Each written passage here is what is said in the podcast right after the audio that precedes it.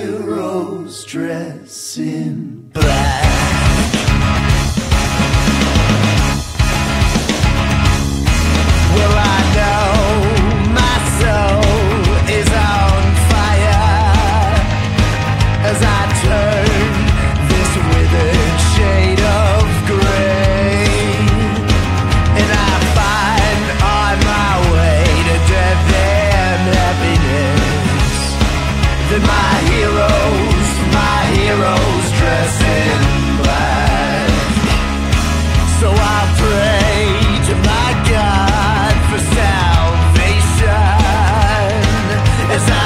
Suffer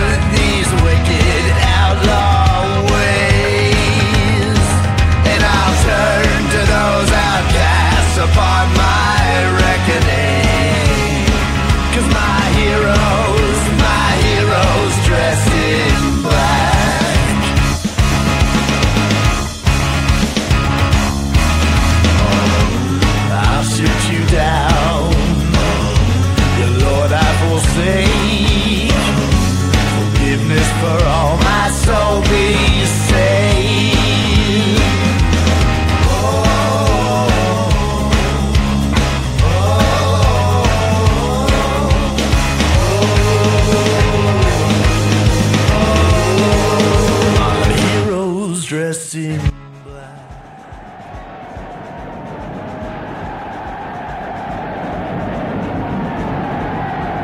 Ladies and gentlemen, this great meeting is gathered here tonight to hear the policy and faith of fascism. If you think the present system of things can really see you through, then it's idle for our new and virile faith of fascism I come to you with a new and revolutionary conception of politics, of economics, and of life itself.